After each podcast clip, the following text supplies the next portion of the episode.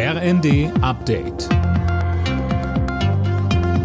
Stündlich neu. Auf den Punkt informiert. Ich bin Imme Kasten. Guten Abend. Die Stromversorgung in Deutschland soll mit einem weiteren Stresstest auf den Prüfstand gestellt werden. Da soll geprüft werden, ob die Versorgungssicherheit für den Winter gewährleistet ist. Ein ganz besonderes Augenmerk wird dabei auf Bayern gelegt, weil es dort wenige Kohlekraftwerke und Windkraftanlagen gibt. Ein erster Stresstest im Frühjahr war geglückt. Nun sollen die Bedingungen noch einmal verschärft werden. Bundeswirtschaftsminister Habeck betont aber, Deutschland hat ein Gasproblem, kein Stromproblem.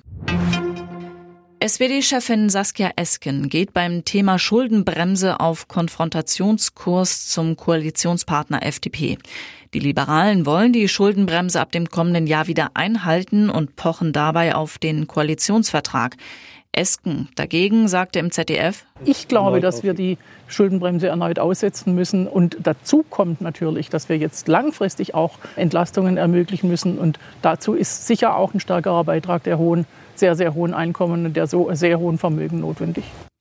Esken verweist auf die finanzielle Ungewissheit wegen der aktuellen Krisen.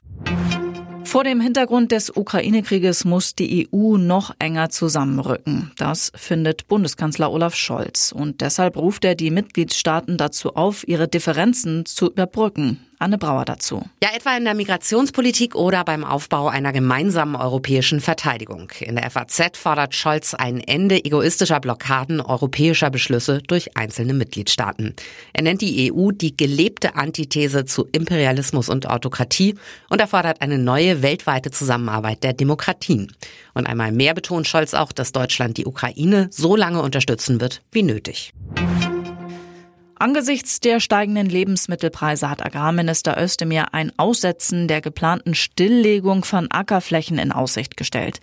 Der grünen Politiker sagte in München, Europa braucht in allen Bereichen Rohstoffsicherheit und das gelte auch in der Landwirtschaft.